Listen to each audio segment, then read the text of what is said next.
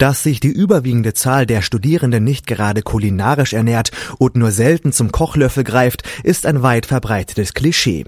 Wenn sich der gemeine Studi überhaupt mal an den Herd wagt, würde meist eh nur Spaghetti mit Ketchup aufgetischt werden. Doch die mangelnde Leidenschaft fürs Kochen hat meist triftige Gründe. Zum einen fehlt es vielen Studenten oftmals an der Übung mit Kochtopf, Bratpfanne und Herdplatte.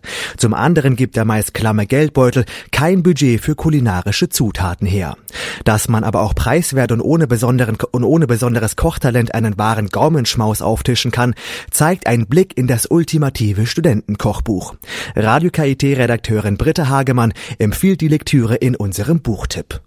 Mein Buchtipp heute ist für alle diejenigen, die gerne kochen und auch für diejenigen, die nicht so gerne kochen. Auch noch für die, die das überhaupt noch nie probiert haben und bislang immer bei Mama gegessen haben. Ihr könnt euch das vielleicht schon denken, es handelt sich um ein Kochbuch aber nicht um irgendein Kochbuch, sondern um das ultimative Studentenkochbuch. Und was ist daran jetzt so ultimativ und anders? Es sind einfache Gerichte, preiswerte Gerichte, immer lecker. Das steht noch auf dem Cover drauf. Muttis beste Rezepte sind auch drin. Es eignet sich für Party und Freunde und natürlich auch einfach für zu Hause, für euch selber. Ich habe mal reingeschaut. Gleich in der Einleitung erfahrt ihr alles, was ihr über das Kochen überhaupt wissen müsst. Also auch diejenigen, die noch nie der Mama über die Schulter geguckt haben, gar keine Ahnung haben, können damit fertig werden. Es gibt eine ganze Menge Ratschläge zur Küchenausstattung und zur Vorratshaltung und es gibt auch noch Erklärungen zu Gar- und Zubereitungsmethoden, auch noch Tipps und Tricks rund ums Kochen.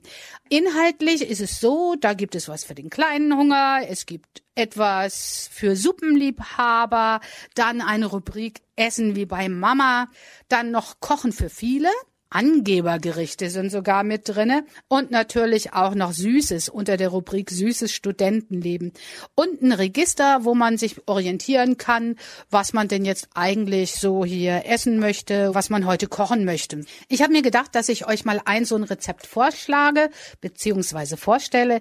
Ich habe hier die Seite 94 aufgeschlagen. Da lacht mich eine wunderbare Schüssel mit Reis und grünen Bohnen an und das Rezept dazu, das möchte ich euch jetzt mal kurz rübergeben. Wer mitschreiben will, Zettel und Bleistift zur Hand und los geht es. Also, das Rezept ist für vier Personen.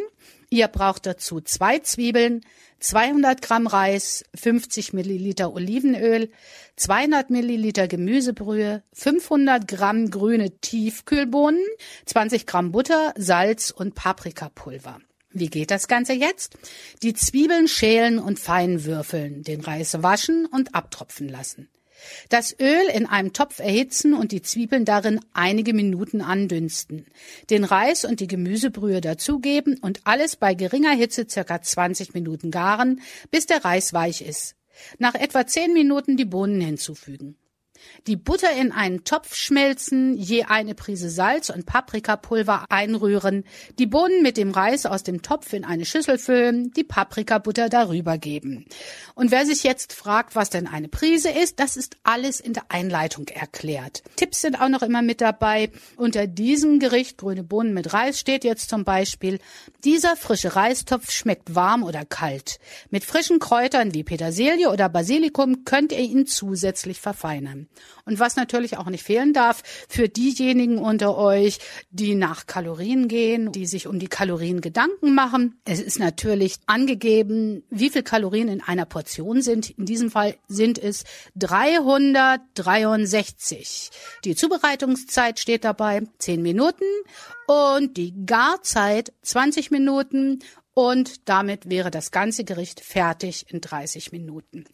Ich bin zufällig drauf gestoßen, bin begeistert. Das Buch heißt Das ultimative Studentenkochbuch vom NGV Verlag. Ja, dann bleibt mir nichts anderes mehr übrig, als euch einen guten Appetit zu wünschen.